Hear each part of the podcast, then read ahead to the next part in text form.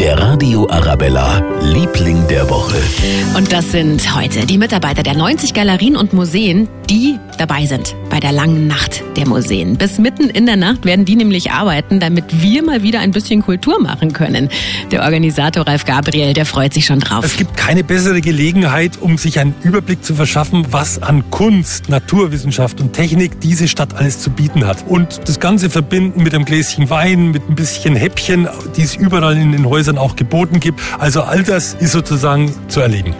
Das klingt gut, finde ich. Die lange Nacht der Museen am Samstag für 15 Euro. Das MVV-Ticket, das ist schon mit dabei. Viel Spaß und danke nochmal an alle, die es möglich machen. Der Radio Arabella, Liebling der Woche.